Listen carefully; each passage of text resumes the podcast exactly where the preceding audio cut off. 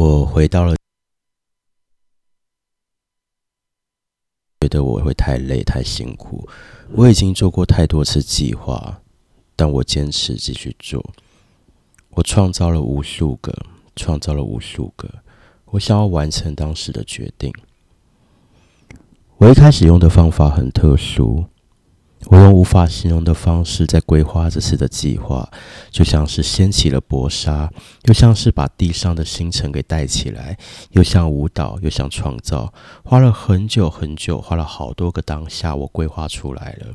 我要将这个计划告诉其他存在。我看见我旁边站着一个头很长的外星人，我眼泪掉下来了。我忘记他了。但我知道我的内心记得他，他告诉我他叫派诺尼西亚。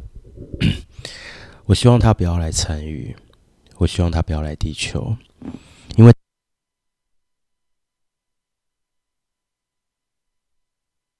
在第十维度去创造世界、创造星球。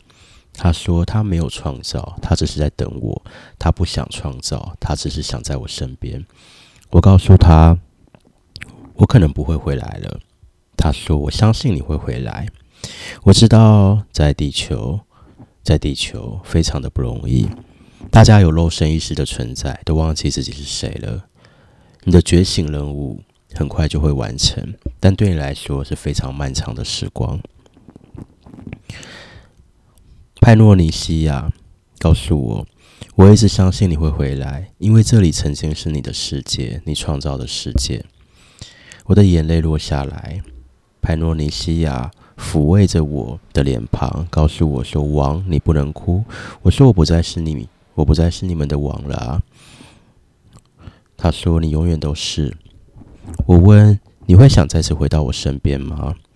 不过罗碧西也曾经来过，曾经来当我的守护灵过。他好累哦。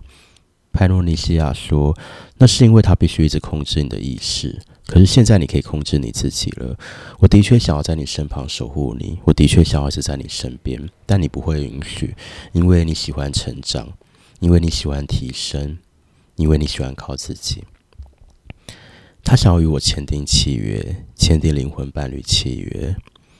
他契约内容是，他希望守护及抵挡所有攻击我的负面意识，即便他转世了以后，即便他忘记我了，这个契约。就会像业力一样，会让他记得一切。我笑着说：“你不会违背的，你其实不需要签契约。”他也笑着说：“我不会违背的，我想签这契约。”